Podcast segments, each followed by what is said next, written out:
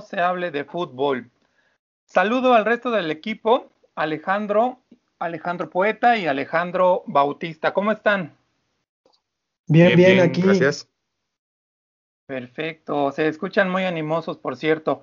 Eh, Bueno, les comento que hoy tenemos un programa especial, muy especial, diría yo. El día de hoy tenemos la incorporación de un nuevo elemento a nuestra alineación. Ustedes saben de quién estoy hablando. Se trata de un amigo de hace años, un compañero del CCH también. Y vamos a darle la bienvenida cada uno de nosotros. Comenzamos contigo, poeta. Va, eh, pues es, es alguien con quien convivimos desde hace bastantes años, 27 para ser exactos, que llegó tarde precisamente al salón en el que estábamos ahí en el 412. Me parece que él se cambió de turno y fue ahí donde lo conocimos. Al final creo que, que llegamos a conservar un tanto la, la amistad y pues eh, esa amistad se extendió al campo de, de, juego. Me acuerdo mucho de este recién incorporado jugando algunos partidos ahí en la sub 5 eh, y haciendo algunas gambetas. Me acuerdo mucho de eso. Muy bien, Sila. Fue difícil realmente tenerlo, una lucha, una negociación con su padrote, perdón, quiero decir con su representante, don Saúl, que ya lo estaba manejando en Ventaneando y que también que las mañaneras con Lor Molécula, pero bueno, gracias a Dios aquí lo tenemos, como bien decía el poeta, ya varios años atrás, desde 1994 lo conocemos. Llegó perdido al salón, me parece que del turno vespertino nocturno, se incorporó muy bien, esperemos que se incorpore así también en este en este POTS. Y nada más una duda, sácame una duda, este, porque en tu contrato había una cláusula ahí muy, muy clara de cómo eh, llamarte el James o, o deja, deja leer bien, pa, panu, Panucci. A ver, tu poeta, tú que traes lentes, ¿cuál es el, el otro este, apodo? Porque no alcanzo a leer. Ya, ya, sí. si la, sin más preámbulo, mejor ya preséntalo, Aaron, que... Para, para no desentonar mucho, eh, nada más les comento que es una persona creativa, inteligente, es un buen jugador de dominó, pero bueno, buen jugador, persona calmada, mesurada y bienvenido Pedro o Juan Pedro Cruz, bienvenido al equipo de No se hable de fútbol. ¿Quieres comentar algo, Pedro, o, podemos iniciar? Pues sí, pues muchas gracias por haberme invitado aquí a su, a su podcast. Eh, ya se habían tardado. Y, pues sí, me da mucho gusto aquí, después de tantos años, como bien lo decía el amigo poeta, eh, no solo compartimos este, experiencias de aula académica, sino también de cancha, ¿no? Y no solamente en, en, un equipo ni en dos, sino fueron varios. Entonces, nos conocemos muy bien en, en ambos aspectos.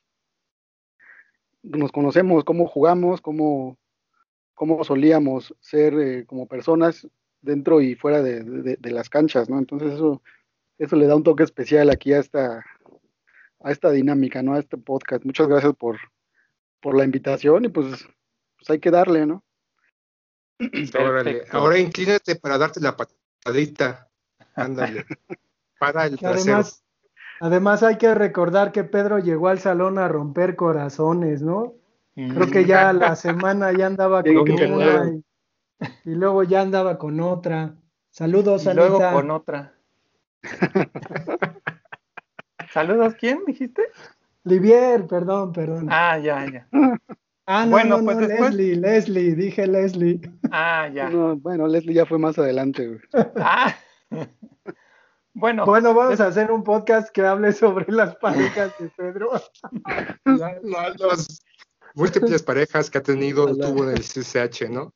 A las Prometiendo que verme, corazones. A las que invitaba a verme jugar, ¿no? Yo creo. Ok. Bueno, después de esta acogida, vamos a comenzar con nuestro tema de hoy. Vamos a platicar de una posición un tanto controvertida. Para entrar en materia, quiero realizar una lectura breve que nos habla de lo siguiente. Eh, bueno, el tema de hoy es el arquero. Les voy a leer un fragmento muy breve de este libro para comenzar. El arquero, también lo llaman portero, guardameta, golero, cancerbero o guardaballas, pero bien podría ser llamado mártir, Paganini, penitente o payaso de las bofetadas. Dicen que donde él pisa, nunca más crece el césped. Lleva a la espalda el número uno, primero en cobrar, primero en pagar. El portero siempre tiene la culpa, y si no la tiene, paga lo mismo. Cuando un jugador cualquiera comete un penal, el castigo es él. Allí lo dejan abandonado ante su verdugo en la inmensidad de la valla vacía. Y cuando el equipo tiene una mala tarde, es él quien paga el pato, bajo una lluvia de pelotazos, expiando los pecados ajenos. Los demás jugadores pueden equivocarse feo una vez o muchas veces, pero se redimen mediante una finta espectacular, un pase magistral, un disparo certero. Él no, la multitud no perdona al arquero. Salió en falso, hizo el sapo, se le resbaló la pelota. ¿Fueron dedos de seda los dedos de acero? Con una sola pifia, el guardameta arruina un partido o pierde un campeonato. Y entonces el público olvida súbitamente todas sus hazañas y lo condena a la desgracia eterna. Hasta el fin de sus días lo perseguirá la maldición. Con esto queremos, o bueno, quiero comenzar con respecto a la posición que, bueno, un poco eh, infravalorada del fútbol. Aquí nos, nos comenta Eduardo Galeano en su libro El fútbol a sol y sombra, una descripción breve de lo que yo pienso que es el portero, una persona o una posición dentro del equipo un poco injusta y un poco valorada. ¿Qué opinan ustedes? ¿Quién quiere comentar algo? Pues es una, es una posición eh, de especialista, me parece. Es decir, de todos los que están en la cancha, el portero es el más especializado en su ejercicio, obviamente es el único que puede tocar el balón con la mano y me da gusto que haya una alusión a Eduardo Galeano porque habría que recordar, por ejemplo, a Albert Camus como eh, un autor existencialista que él decía precisamente esta cuestión, que todo lo que había aprendido de moral lo había aprendido a través del fútbol y jugando la posición de portero. Entonces, pues si recordamos El extranjero, que es una de sus novelas más conocidas, pues tenemos, ¿no? A, un personaje condenado a muerte que podría ser un poquito la, la idea de, de, un portero. Ok, muy bien, pues Creo, creo que este, esa situación del portero ha venido cambiando al paso del tiempo, porque como bien dice el poeta, es un especialista en, los tres palos, dirige el equipo desde su posición, tiene que estar en constante agilidad mental, puesto que su momento de aparición puede ser un instante en el cual, como bien dice Aarón, o puede vestirse de gloria o puede cargar la culpa, por un solo instante, por una fracción de segundos, pero que en el constante vaivén de la pelota en el resto de la cancha está en una agilidad mental, está pensando, está ordenando este, los jugadores desde su defensa, está siguiendo indicaciones posiblemente desde la banca. O sea, es, es un jugador que tal vez no tiene una múltiple movilidad en el resto de la cancha, pero sin duda es un jugador pensante constantemente. Sí, yo estoy de acuerdo también con, con Sila y con, con el poeta. Eh, es un personaje el cual puede convertirse en, héroe o en villano, ¿no? Pero es un líder, yo lo, yo lo veo que, es el líder del equipo, porque es el, es el único que, yo creo que es el único personaje, el único jugador que no se calla en todo el partido, siempre está gritando, siempre está dando indicaciones, siempre está eh, organizando a los, a los jugadores, a su defensa principalmente, y es el único eh, jugador que, que, está en constante diálogo con, con, con, el resto de los jugadores es el único que puede ver el, el, el, partido desde, desde, una perspectiva única. Y, y, ese, digamos, yo diría que es el de los más importantes. No por nada, muchos de los arqueros son los capitanes de, de, de grandes equipos, ¿no? Es, es, muy cierto eso de que puede convertirse en héroe o en villano, tal vez no, no, no, no podría igualar la importancia de un centro delantero o goleador, ¿no? Pero, pero es un, para mí es de, podría ser el, jugador más importante, ¿no? No creo que sea tan, tan, tan desafortunada su posición. Yo creo que es el, líder del, del, equipo. Ahorita que comenta tanto Pedro como Sila algunas características del portero, déjenme hacer una breve descripción o bueno, las características que yo considero también importantes desde un aspecto psicológico para el portero.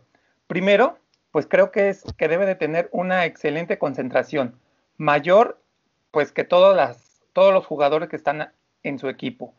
Como lo dice Pedro, debe de tener un liderazgo, tiene que, tiene que ser una persona líder para que pueda mover tanto hacia la ofensiva como a la defensiva a su equipo. Y finalmente concluyo con esta parte de autoconfianza. Debe tener una autoconfianza muy importante. ¿Por qué?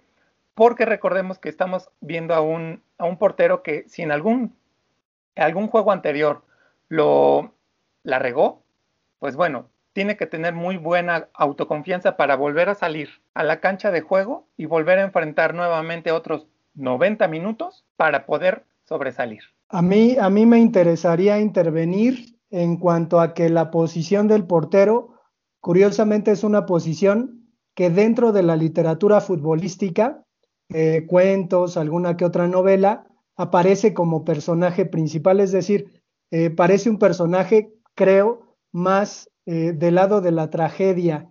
Quizás un delantero está o un medio está más del lado de la lírica, ¿no? Porque crea el juego, pero el portero me parece más trágico. Entonces, en ese sentido, querría mencionar tres textos que, pues, para quien escuche puede, puede ahí buscar y darse cuenta, ¿no? Que, precisamente esta posición eh, normalmente va acompañada en la literatura de la tragedia.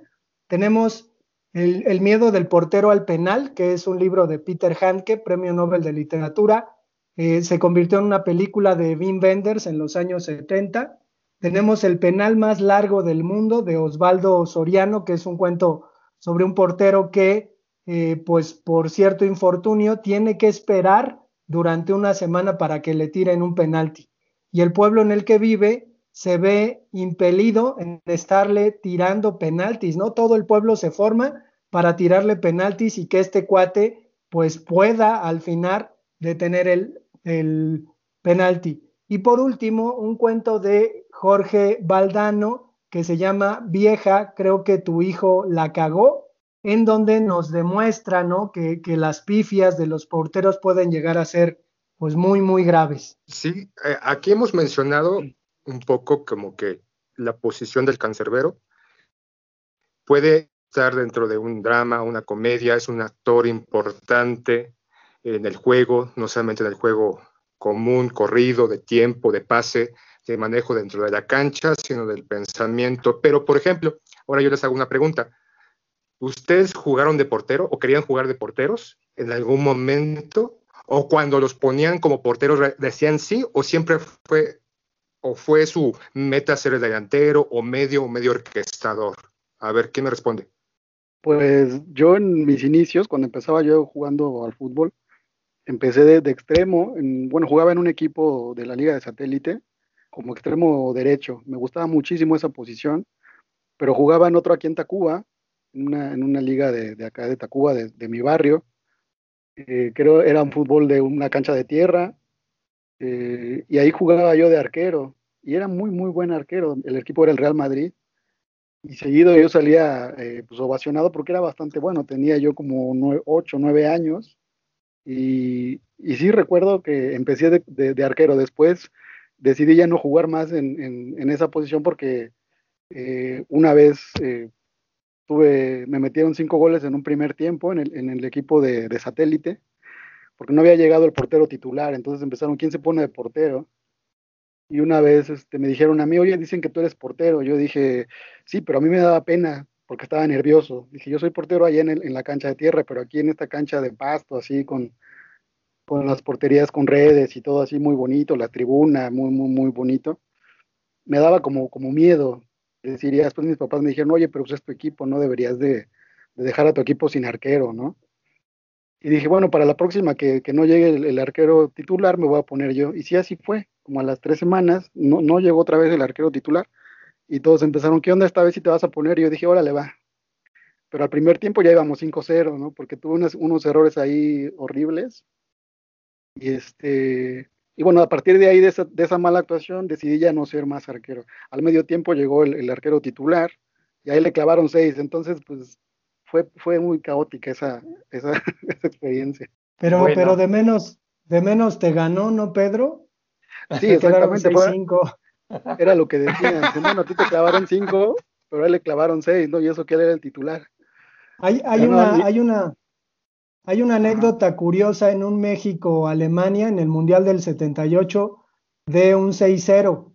Resulta que en el primer tiempo va perdiendo México 3-0, cambian al portero, el portero titular pues se mete a los vestidores y comienza a escuchar tres goles, ¿no? Entonces, cuando entran sus compañeros, el portero emocionado, emocionado le dice al, al titular, es que empatamos y dice, ¿cómo quedamos 3-3? Y el cuate le dice, no, también me metieron tres, tres a ti, tres a mí, entonces. Pues, pues sí, algo más o menos parecido. Pero ustedes okay. nunca jugaron de portero, ¿cierto? No, sí, no, en algún momento yo no, también al poeta no le gustaba, le gustaba el, el, teatro, ser delantero. Este, nada más para concluir esta parte de la injusticia o un poquito de la falta de consideración del, del hacia el portero. Eh, un dato ahí medio curioso que, que habla de esta parte de no tomarlo en cuenta. Es una condición de premio. Sabemos que a todos, a todo el buen jugador que durante un año o una temporada realizó pues buenas, buenas actuaciones, se le da el balón de oro. Y bueno, a lo largo de la historia, el balón de oro únicamente se le ha dado o se le ha otorgado a únicamente un portero. Y este portero se llama o se llamó Lev Yashin y fue entregado este premio en 1963. De ahí en fuera. La araña más, negra. La araña negra. Nunca la araña negra. Pre... Perdón. Nunca se... La araña, la araña negra es lo que trae el Sila en la cabeza. y bueno, nunca más se ha, se ha, vuelto a entregar un premio a un portero, a pesar de que en, 1900, en 2019 eh, se creó ya el premio dedicado única y exclusivamente a los porteros. Lo ganó en ese 2019 Alison Becker, que es portero de, Liverpool, pero finalmente por la pandemia no se ha no se ha vuelto a, a entregar. Entonces, bueno, pues hay un, un, dato más con respecto a esta parte de injusticia, de falta de reconocimiento al portero. Y bueno, ahora no sé qué tanto ustedes la figura del portero sea representativa. Yo recuerdo ahí algunos porteros eh, que fueron como, como famosos por alguna situación. ¿Ustedes recuerdan a alguien que les haya llamado la atención por alguna condición? A mí, a mí desde, desde niño, digo, no lo vi jugar, pero sí me, me, llamaba mucho la atención la Tota Carvajal, que pues cuando era niño él era técnico de los Ates del, Moriel, del Morelia, así le decían al Morelia. Y me acuerdo que era un técnico muy eh, aguerrido, eh, que se notaba que eh, arengaba a sus jugadores, ¿no? Y que de pronto el Morelia con el fantasma Figueroa eran un equipo normalmente fuerte, ¿no? Que resistía, a veces en los partidos contra el América, pues jugaba, jugaba bien, pero yo, yo traigo a este cinco copas a colación, ¿no? Que además fue el primer jugador que eh, jugó cinco mundiales, precisamente a colación de eso, a lo mejor como lo decía Pedro, ¿no? Es decir, eh, el portero es uno que aviva el corazón de su equipo y en este caso eh, la Tota Carvajal me llamaba la atención por eso, aunque no era un, aunque era un entrenador, me llamaba la atención por eso. Yo sabía que había sido futbolista en un momento, pero creo que era un gran líder y un gran motivador. Yo, por ejemplo, recuerdo o un portero que me llamó mucho la atención en algún momento. Bueno, ha habido varios, pero finalmente en este, en este en particular, no sé si recuerden a Peter Sech, jugaba en el Chelsea. Con, él me llamó sí. mucho la atención por una situación. Cuando yo lo vi jugar, lo vi jugar con un casco, un casco de rugby, y era como muy curioso verlo en la portería con su casco de rugby, porque pues rompía, ¿no? Con el esquema de, de un portero. Después me enteré que utilizaba el casco porque había tenido un golpe en la cabeza que casi le cuesta la vida. Eso fue en el 2006 y bueno, de ahí en adelante, cada que lo veía, o sea, me, me, me llamaba la atención y obviamente pues su, su, forma de atajar, su forma de porterear, era, era una, una característica que complementaba esta parte de mm, llamar mi atención sobre este portero. No sé quién, quién recuerde a algún otro. Pues es que ha habido muchísimos. Peter... A ver, si, a ver si, amigo Sila, continúa. No, no, no, no, adelante. Nuestro integrante. yo creo que, el, arquero es el único que puede imponer modas ¿no? en, el fútbol. Eh, y así podemos mencionar a muchísimos arqueros que, que han sobresalido por, eh, tal vez no tanto por sus por, sus, eh, por su agilidad o por, por ser buenos, sino por, sus, por las modas que imponen, ¿no? Por ejemplo, pues tenemos a René Higuita, ¿no? Que fue el que impuso la moda de, de ser un, jugador más dentro del campo. No era, no, es, no era exclusivo de, estar únicamente jugando su área, sino que salía a jugar al, al campo y era espectacular ese, ese, arquero y fue, eh, pues, pues, en su tiempo fue muy, muy famoso y gracias a él, pues se se modificaron las, las reglas del, del, fútbol, ¿no? Incluso podemos mencionar a Campos también, ¿no? Con sus, con sus típicos, eh, su, su, vestuario, su uniforme, con esos colores tan vistosos, ¿no? Muy, muy mexicanos y, y no sé, otro, otros, otros ejemplos más, pues, no sé, todos tienen una, un, distintivo, ¿no? Los arqueros, por ejemplo, los arqueros árabes o africanos siempre salían de pants negro, ¿no? Nunca supe por qué, todos llevaban un, pantalón de pants negro y las, y las calcetas encima del pants, ¿no?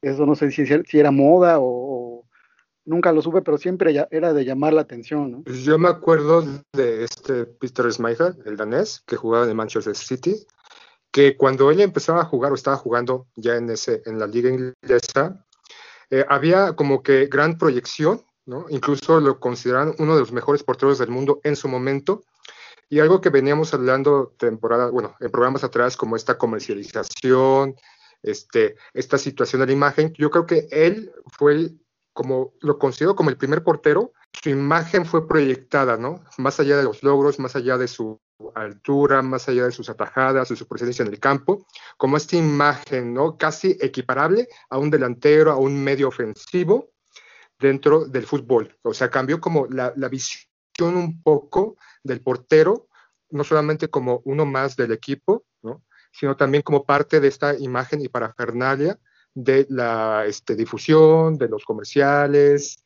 y sobre todo esta cuestión de ya empezar a, buscar los porteros, los grandes porteros en la historia, y que él durante un par de años era considerado o fue considerado uno de los mejores porteros del mundo. Yo, yo traeré a colación a un portero mexicano de poca monta, poquísima monta. Jugaba en un equipo llamado el Asturias.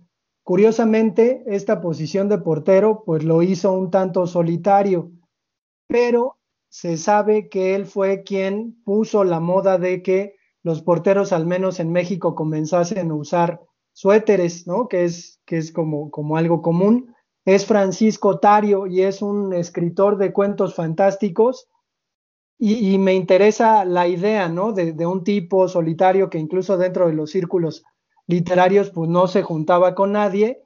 Al final abandona la carrera de, del fútbol para tomar las letras y se convierte en un cuentista sumamente relevante para las letras de nuestro país, ¿no? Creo que eh, esta, esta cuestión da un poquito de sentido a todo lo que hemos estado hablando.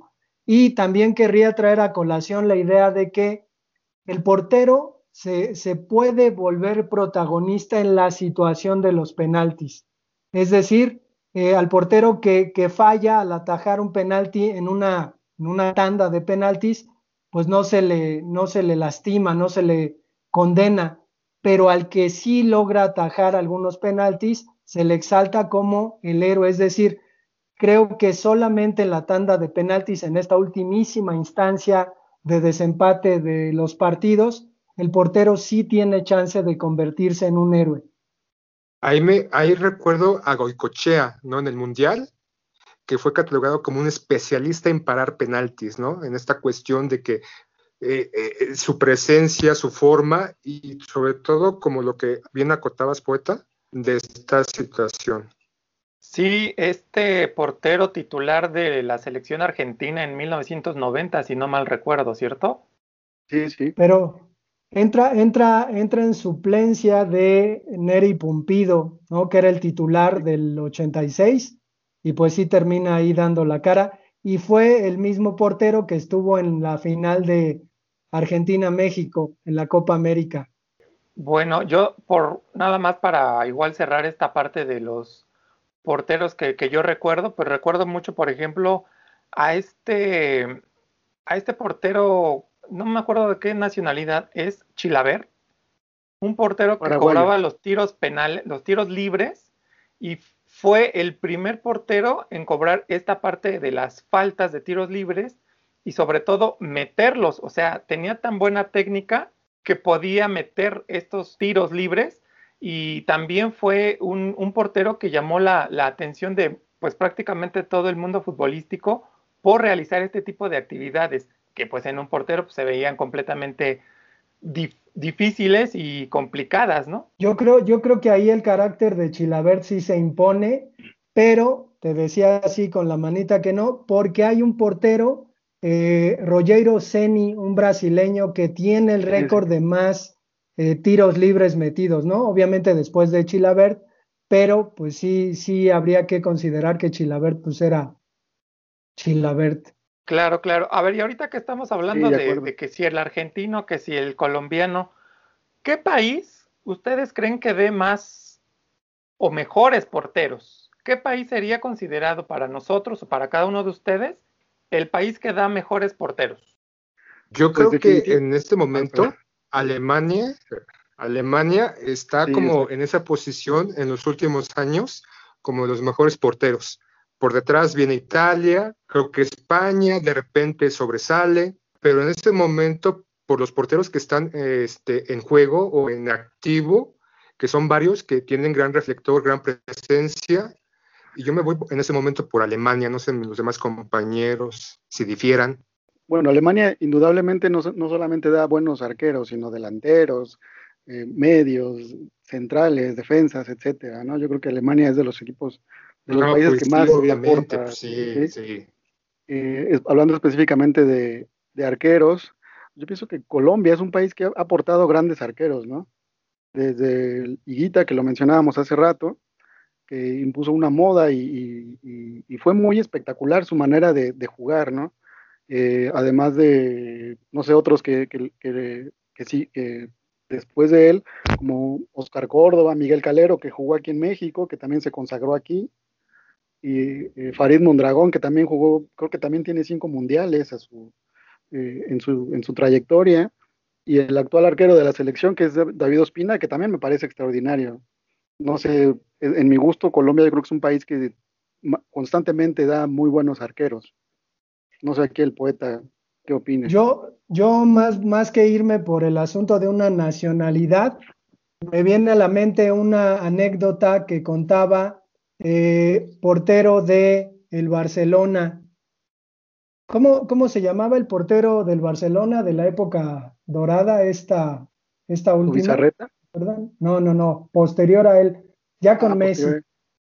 Bueno, eh, era brasileño, solo me acuerdo. No, no, no, era, era español, se me fue el nombre, pero bueno, él cuenta que eh, cuando era niño a él le gustaba jugar, ¿no? O sea, jugar con, con, el balón con su hermano y que su hermano normalmente lo ponía de portero. Y entonces, que, que de tanto que su hermano lo jodía, Víctor Valdés, eh, pues resulta que un día su hermano fue a hacer la prueba a la masía y no había portero. Entonces, pues ya le dijeron, pues ponte tú, Víctor, de portero. Y entonces Víctor empezó a atajarle todas a su carnal y al final los de la Masía dijeron pues que se quede Víctor y el carnal se quedó mirando. Pero a lo que voy es que muchas veces esta posición de, portero llega por ciertas circunstancias, ¿no? Es decir, no es eh, a lo mejor una vocación de, de, las personas que se quieran dedicar al portero, sino que al final los, los remiten a esa posición. Sí, y bueno, gracias por tu comentario, don poeta, pero este continúo con qué país. Para mí, el país que da, que da mejores porteros, según yo, claro, es Argentina. Recuerdo aquí en México algunos porteros argentinos y nada más creo yo que les voy a, este estarán de acuerdo conmigo de que son buenos porteros. Por ejemplo, me, acuerdo de, de este del de León. ¿Comiso? Exactamente. Este comiso. El que le partió la cara la jeta Hermosillo. Sí. Un portero argentino que para mí tenía buena técnica y este, pues bueno, era buen portero. Otro portero que también recuerdo era Norberto Scoponi, que también llegó al, fútbol mexicano con el Cruz Azul. Lamentablemente llegó como a los últimos años de su carrera y me pareció también un, buen portero. Me, me gustaría que cada uno de nosotros pudiéramos dar nuestros tres mejores porteos que consideramos. Es que quiero hacer enojar al poeta. Ah, ya va. Pues bueno, entonces, eh, ¿qué, qué, les parece si entonces mencionamos a los, a los que nos parecen o nos parecieran los tres mejores porteros según cada uno de nosotros? ¿Les parece bien? A ver si la comenzamos contigo. Pues obviamente, Casillas, ya estoy viendo poeta retrocederse su bilis, poniendo ojos blancos. ¿Por qué? Pues ganó el Mundial, ¿no? Cinco Champions, perdón, este, cinco Copas de Europa, también eh, pues, ganó tres Champions. Ha sido un, portero importante y trascendente en España, en la liga, en, el, en, el, en la selección. Este, Buffon también en Italia, a diferencia de Casillas, no ganó, no, no ha ganado la Champions, pero ha sido preponderante e importante con el club la Juventus. Obviamente también ganó una Copa del Mundo. Y aquí en México, este, Adolfo Ríos, eh, en este análisis me, acordé de, Ríos, ¿no? Y algo que, peculiar de él que sobresalía, tal vez no era como su, su vestimenta, pero bien lo mencionó este Pedro, el, vestir con, con, pants, ¿no? A diferencia de los otros porteros, pero que no, aquí en México no era tan destacado en su momento, porque también históricamente en, la ecuación temporal también estaba este eh, Osvaldo Sánchez, Jorge, este, el Conejo Pérez, y como que él no destacaba. Ok, ya, ya, ya Aaron me está diciendo. Bufón, Casillas y Ríos. Ok. A ver, eh, tus tres, tres mejores porteros, Pedro. Pues a mí, a mí me gustaba mucho Oliver Kahn. Ese sí me parecía un líder absoluto de la selección alemana. Eh, alguna vez comenté yo con una amiga precisamente de Alemania y, ella me comentaba que, que, allá en Alemania decían que era un león en la portería. Y pues no sé, tú lo ves y sí parece, parece un león el tipo, ¿no? Fuertísimo, muy corpulento y con una agilidad pues bárbara, ¿no? A mí me, me, llamó mucho, mucho la atención eh, Oliver Kahn. Obviamente también Gianluigi Buffon, coincido con el amigo Sila, igual de, de, grandes cualidades y, un arquero que pues, se ha mantenido, se mantuvo, se mantiene en la selección italiana por, por décadas, ¿no? Si, si, Italia hubiera jugado el Mundial pasado, eh, se mantendría y sería tal vez el único jugador de, la historia del fútbol mundial que tuviera seis copas del mundo en su trayectoria. Entonces, sin lugar a dudas, pues sí, también está dentro de los, de los tres mejores eh, porteros a mi muy particular visión. Y mencionando un arquero de México, pues Osvaldo Sánchez, yo creo que ha sido el, mejor, incluso mejor que, que, Jorge Campos, que también fue un arquero muy, eh, que, se, que se mantuvo en la selección por muchos años. Yo creo que Osvaldo también era, era un líder nato, no solamente de, los equipos en los que jugó, sino de la selección nacional. Eh, por eso también eh, llegó a ser capitán y, es un arquero alto, corpulento y también con muchas, muchas cualidades. Esos serían mis tres arqueros. Muy bien, poeta, tus tres arqueros. perdón, perdón. Yo, yo pondría en eh, tercer lugar a Pablo Larios Iwasaki, hijo de japonesa y el español, me, gustaba ¿no? Su, forma de salir y colgarse del balón. Además fue el portero de la selección del 86. Tuvo una vida trágica, ¿no? Después ya retirado, pues se dedicó a, a las drogas y terminó perdiendo la nariz, ni más ni menos. El otro, Pues Jorge Campos, la vida obviamente, pero el otro sería Jorge Campos por, por lo que representa esta cosa exótica de un portero que sale a jugar de delantero, ¿no? Que creo que no se ha repetido nunca.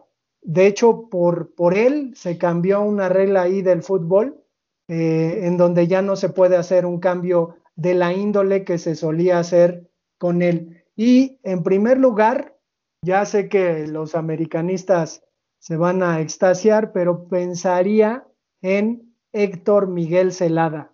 Cuando era niño, eh, me tocó ver la final entre Chivas y América. Yo le iba por mala influencia al América y me acuerdo que paró un penalti, paró un penalti y agarró la pelota y la pateó hacia su propia banca, hacia donde estaba Carlos Reynoso, porque tenía ahí problemas con él, pero era un portero que tenía esta, pues esta personalidad eh, y este carácter de aparecer precisamente cuando el equipo lo necesitaba. Llegó a ser el tercer portero de la selección argentina que ganó el Mundial, entonces por, por infancia, ¿no? Por lo que representa para mí Celada en la infancia, lo pondría en primero. Muy bien, pues me da gusto haber escuchado sus, sus tres mejores porteros de cada uno. Y pues bueno, voy a, vamos a concluir ya casi. Y por último, yo voy a dar mis tres mejores porteros, a los cuales yo considero. En tercer lugar, yo pondría a Franco Armani, es un portero argentino, juega en el River Plate, cooperó para, lo, para lograr, para obtener la Copa Libertadores en el mismísimo estadio del Real Madrid. Ahí jugaron la final y bueno, eh, Armani estaba de titular y creo que considero que es un buen portero. En segundo lugar, yo pondría a Ter Stegen, portero alemán, es titular del Barcelona y el cual considero que tiene un gran futuro en la selección alemana, aunque no se le ha hecho justicia todavía porque tenemos ahí un gran portero delante de él.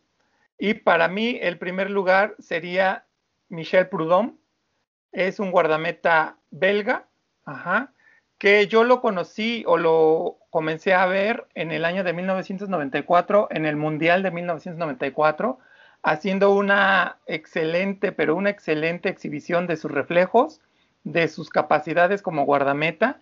Y bueno, ahí en, Bélgica ganó varios premios al mejor portero dentro de su liga. Creo yo, o para mí al menos, es el mejor portero que yo considero y que he visto en, en la historia, mi historia de vida que tengo. Y bueno, pues así, así terminamos nuestro podcast del día de hoy.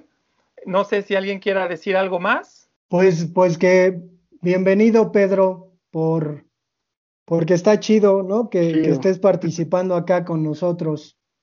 Sí, bastante chido, bastante agradable la, la, plática. Se pasa el tiempo rapidísimo, no creí que se pasara tan rápido. Pero sí, muy entretenido, muy a gusto aquí con, la banda del CCH. Ok. ¿Alguien más? ¿Sila, tú? ¿Nada? Igual, bienvenido, buen Pedrito. Pues este, te, esperábamos con ansia. Y pues, este, pues aquí a darle, ¿no? Con tus conocimientos, tus grandes conocimientos futboleros, hermano Chiva. Chiva, Chiva. Ah, pues Perfecto. pues gracias. vuelvo, claro que sí. Pues vuelvo a reiterar la, gran acogida que te estamos dando, este Pedrito. Siéntete de parte del equipo, por eso te llamamos, la porque eres parte del equipo. ¿Cómo, Sila? Sí, sí sientes la gran acogida, Pedrito. Sí, cómo no. ¿Lo sientes dentro de tu corazón, de dentro de tu alma? Por supuesto que sí. Una acogida bastante, bastante emotiva. Muchas gracias. Vale. Pues bueno, nos despedimos entonces. Nos escuchamos en el siguiente podcast. No olviden nuestro correo electrónico no se hable de fútbol arroba gmail.com. Esperamos sus comentarios y bueno, nos escuchamos en la siguiente. Hasta luego. Hasta luego. Jazz Club.